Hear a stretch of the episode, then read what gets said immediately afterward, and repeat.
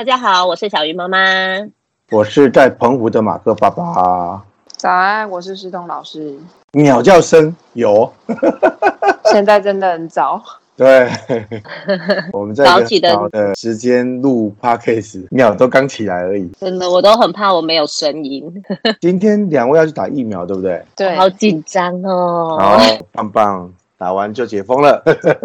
我们自己解封吗？什么打完就解封？里面里面解封了，都打了嘛，对不对？是比较安心，觉得还是很可怕啊，还是很可怕哦。好，不要怕，不要怕，我们开始录今天的节目。好。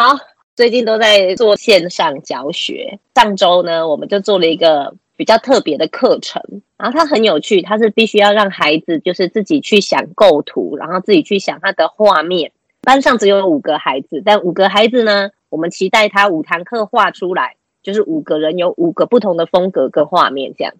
嗯，然后我现在的工作就是客服嘛，所以呢，孩子在做完这一堂课之后，我就主动去联络妈妈说：“哎。”这堂课上起来还好吗？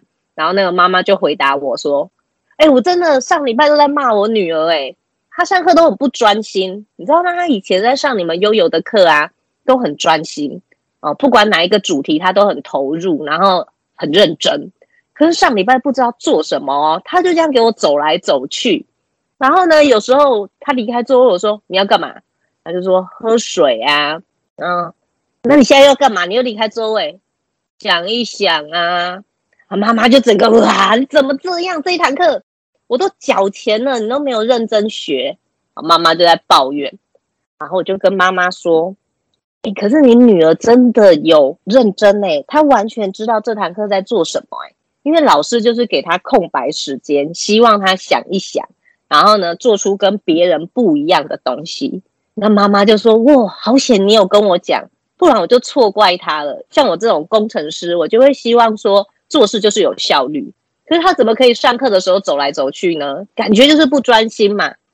原来艺术是要这样子哦，是要给他多一点时间，让他想一想。我女儿还跟我说找灵感，我那时候想说她唬我啊，原来是真的哦。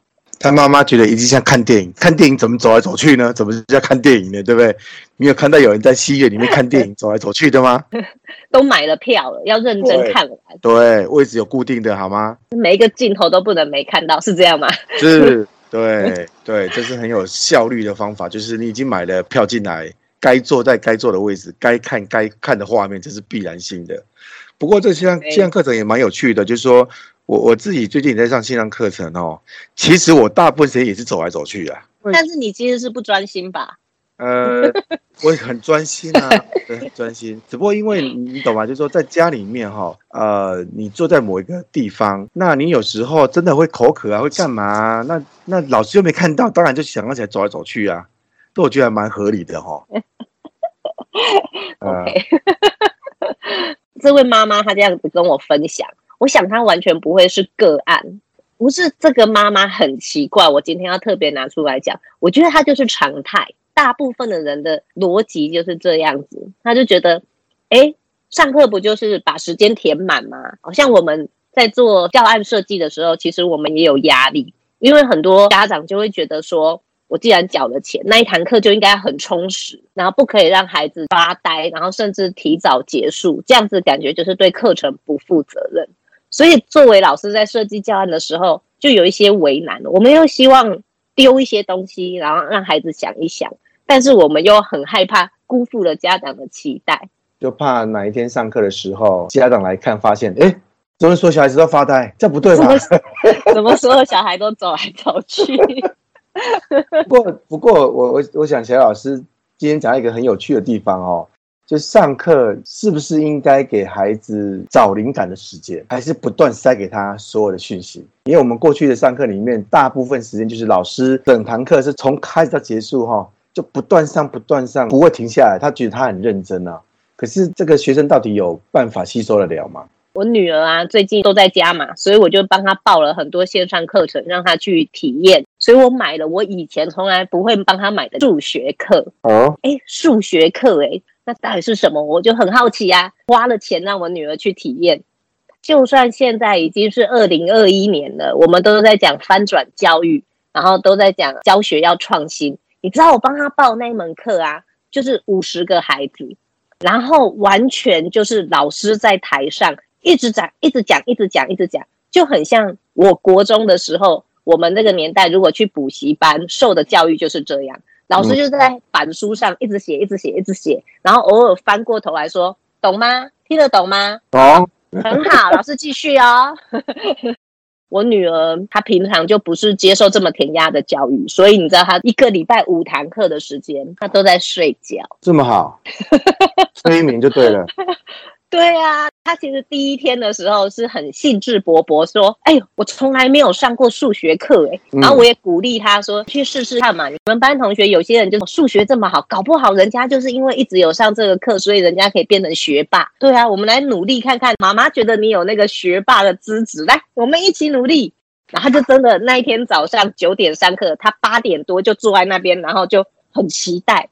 就上完一堂课以后，因为我就去上班，我回来就问他说：“哎，数学课怎么样？”好无聊哦。他说：“一个小时后，我就在沙发上睡着了。”我完全能够体会。像我昨天也上了另外一堂课程哦，那我我对这个老师也很有期待。不过我就发现这个老师上的风格可能跟我想象差异太大。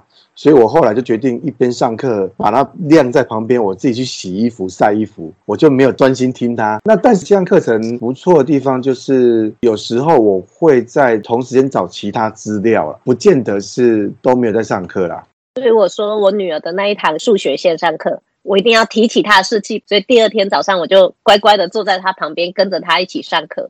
我没有夸张，过十分钟我都想睡了。我就看到那个老师一直写板书，然后翻过来说：“懂了吗？”哦，都很想睡。然后十分钟哦，真的只过十分钟，我就跟我女儿说：“啊，妈妈要去上班了，你乖哦，拜拜，赶快逃！我怕我一整天都变成非常萎靡，然后就很想睡觉。”所以这堂课也没有办法让你专心，也没有办法帮你找灵感，只有找周公而已啦，哈。对，但是我有收获啦，我我见识到了我很久没有看到的。传说中的填鸭教育，原来它还存在。嗯，真突破我的想象哎，我都没有想到，二零二一年还有人这样上课。有一天哦，我们家西西就跟我说：“爸爸，你出生在一个很不科技的时代。我出生的时候就有 iPhone 了，你都还没有。”哦，原来是这样比较有没有科技哦，但也没有错啦哈。就说现在的孩子，他们生活在一个数位的时代了哦。那跟我们过去不太一样，我们过去对于知识是比较匮乏的，所以有时候老师讲哦，你也不知道他讲对讲错，你也没有办法去找资料，所以是真的全部把它吸收进去，或者全部把它背起来。以前我们在学校里学，其实真的就是这样，因为上课时间很珍贵，就是五十分钟或者是一个多小时的时间，老师讲完之后，其实就下课了。尤其到大学的时候，下课之后，同学们就直接回家，真的没什么交集。所以他们以前的逻辑应该是上课的时候老师很认真说，把知识传给学生，那剩下的应该学生自己研读，然后发现问题，私底下才去约老师，或者是课堂时间去一起解决。可是因为教学时间有限，所以很容易变成老师单向的知识传输，那个过程实在是太无聊，所以我们就会很难在课堂时间吸收到任何东西。所以我们会觉得它不好。在日本的中小学啊，他们还寒暑假会有自由研究的作业，是开放的，让他们可以自主学习。小朋友要自己找一个主题，规划研究的步骤，再去找一些资源。它可以是网络资源，也可以是书里面的资料。那也有很多日本的小朋友会选择去参观场馆跟展览场，然后直接去那里面对职人或者是里面的馆长去访问一些问题。我找到这本书啊，它很有趣，它就是自由研究的攻略，它是写给爸爸妈妈的。它里面啊就会介绍各种场馆可以提供日本的小学生，你可以研究这件事情，然后可以去找谁谁谁，然后完成自由研究的作业，其实就是一个主题教学啦。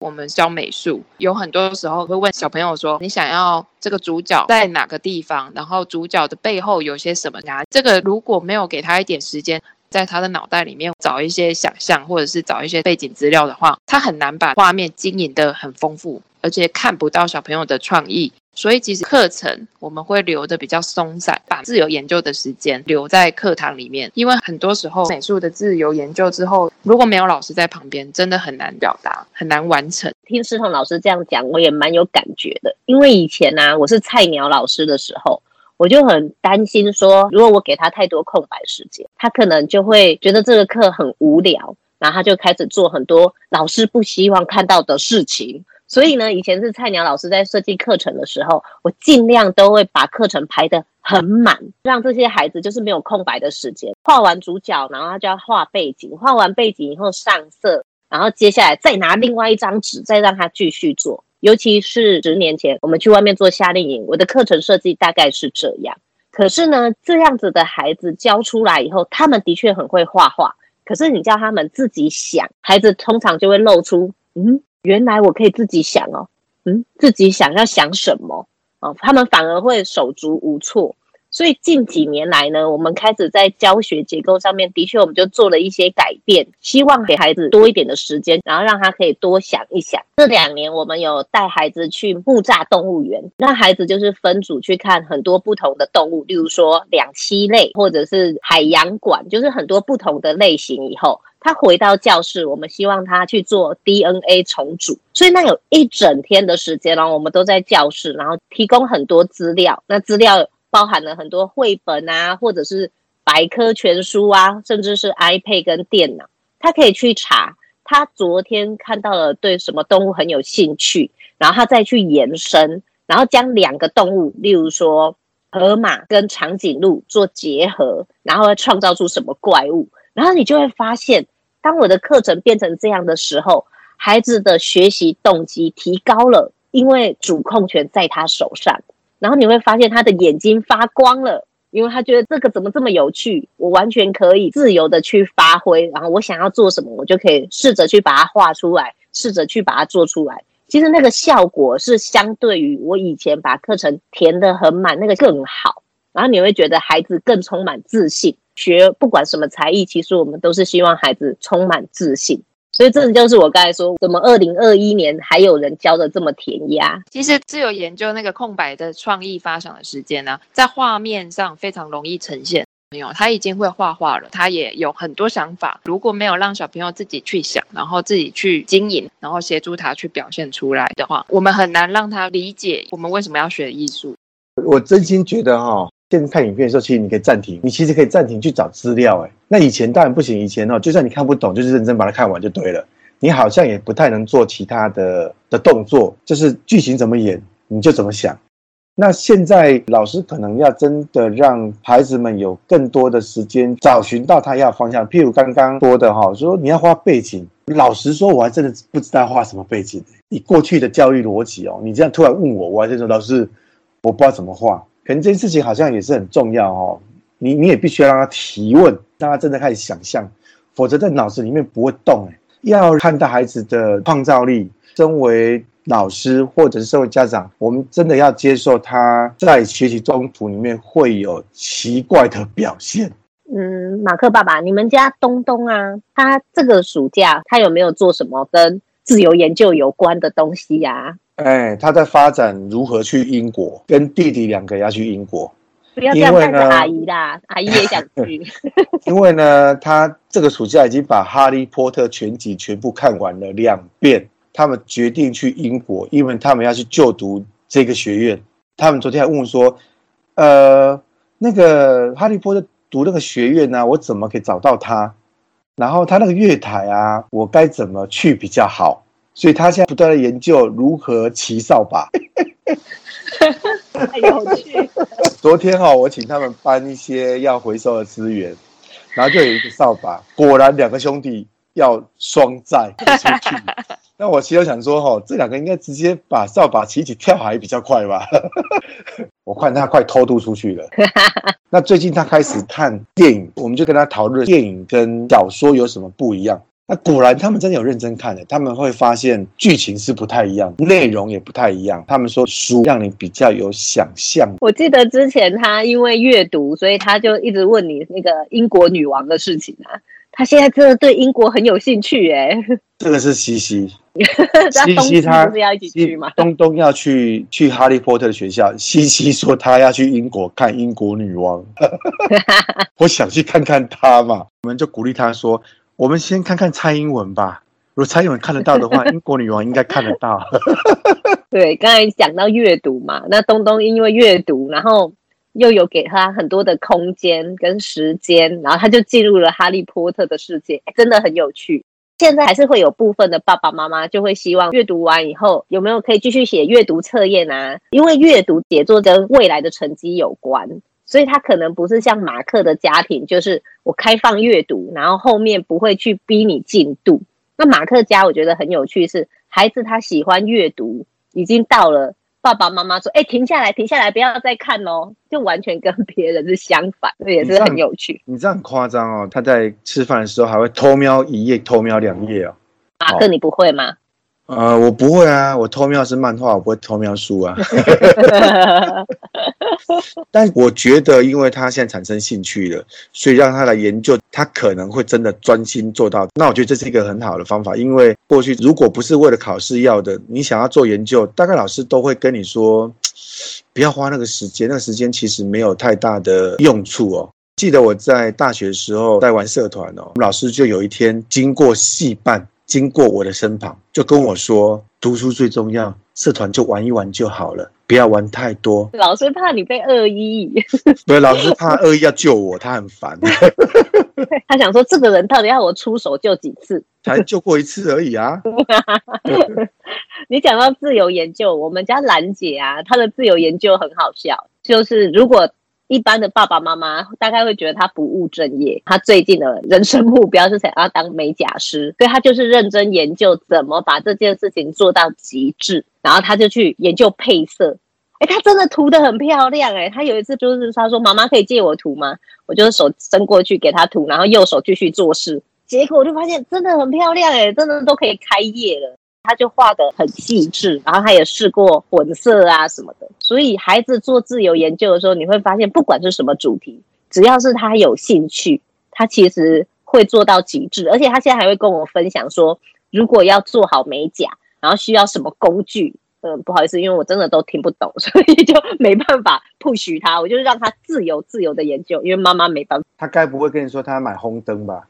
哎呀，你怎么会知道这种东西呀、啊？我常看那一堆女孩在那烘指甲、啊，对不对？为什么你会知道？为什么？看电影，电影里面很多人都在烘指甲，你都没有看电影哈？我会看，可是就让那一个过去了，我不会看这么细呀、啊。如果是过去，你跟爸妈说你要开一个美甲店，大概如果没有被打到脚残手残，应该是不会罢休的哈。因为这个好像不是一挺高尚的职业啊！哈，我都缴钱给你去私校，你既然给我目标只有当美甲师，至少先帮妈妈把指甲涂漂亮吧。那你要用英文，然后服务外国客人，这样子好像感觉。学费有值得一点。哎，我换 我换我，我现在要讲这个日本小学生，他就很喜欢玩变形金刚，所以他就把任何的东西都拿来变形。你知道他变出什么吗？他拿透明资料布啊，上面那一层透明的薄片，然后就卷卷卷，然后再拿戒指套起来，就变成了一个可以摊平的吸管。他就把这个东西拿去学校交作业，结果他老师啊也。很妙，他就说这个超棒，马上试用。结果后来他发现真的很厉害，清洗也很方便，所以啊，他就跟爸爸说，这个东西拿去申请专利，然后赶快上市。结果啊，他们真的已经申请专利完了，然后准备要上市了。你看，超厉害！变形金刚玩到变上市，真的厉害。我有看到他的商品图片哦，是真的可以打开来清洗。嗯我真的觉得我也想要买一个。嗯嗯嗯嗯嗯嗯。所以这个里面其实除了给他自由研究的空间跟时间之外啊，我觉得还有一个就是后续的鼓励，就是留给他时间之后啊，我们不要打断他的思绪，他的他的创作。然后我觉得大人也要学会看到他的潜力啦，不然那个透明资料布再加戒指卷起来，一般人都不会觉得它可行啊。所以他的老师跟他的爸爸就是没有扼杀他的一个创意跟一个结晶，给他机会，然后愿意试试看他的创作。也是蛮重要的啦。这个要问两位在线上教学的老师哈，应该是有一些进度上的为难哈。这种填鸭式其实不是未来的趋势，因为我这边也有在做一些改变哈。我以前啊，在艺术大学的时候啊，我同学都是那种看起来哦，整天就是像游魂一样，就是在放空，然后你都不知道他们在做什么。然后我们学校有一个很有趣的活动，在校庆的时候会有一个呃拉拉队竞赛。拉拉队竞赛呢，就是每个科系把他们的想法具体的展现的时候，像拉拉队比赛，大家可能就会想说，就是运动嘛，就是跳拉拉队的舞嘛。但是我们学校不是，因为我们学校就每个科系最厉害的就是做道具。哦 对，所以在我念的时候呢，就是变形金刚那个电影最流行的时候，雕塑系他们超强，他们每一个同学自己变成一台车啊。那个时候我刚去念，我都吓傻，我想说他们平常不就是看起来像游民吗？啊，怎么到了关键时刻，每个人都可以变这么强？原来他们在就是放空的时候，其实他们就在思考。这些东西要怎么具体的把它变成可行的？如果说艺术大学的老师，他也是要把课程安排得很紧凑，啊甚至说他把啦啦队的舞就是排得整齐划一，学生们他们可能就没有时间去发展他的道具这一块。艺术大学就是很自由、很开放，所以不管是舞蹈动作，或者是道具，或者是背景，或者是人员的服装，其实学校都给相当的自由。所以也让这些同学就是做出了很多很有趣的表现。我们现在在做教育，我们就会去思考说，当老师的要怎么去给孩子舞台跟空间？那我只给他舞台跟空间也是不够啊，我还是要丢出一些什么东西，然后让孩子能够去朝着这个方向去发展。因为我们还是必须要给他方向嘛。如果只是给他完全的空白，孩子还是。还是会当游民，还是坐在那边，还是不知道要做什么。所以啊，在课程设计这一块，真的我们开始就是更用心的去结构它。那这个诗彤老师可以跟我们聊一聊，因为他现在就是在做悠游的教案设计这一块。其实我觉得各个科目里面的老师。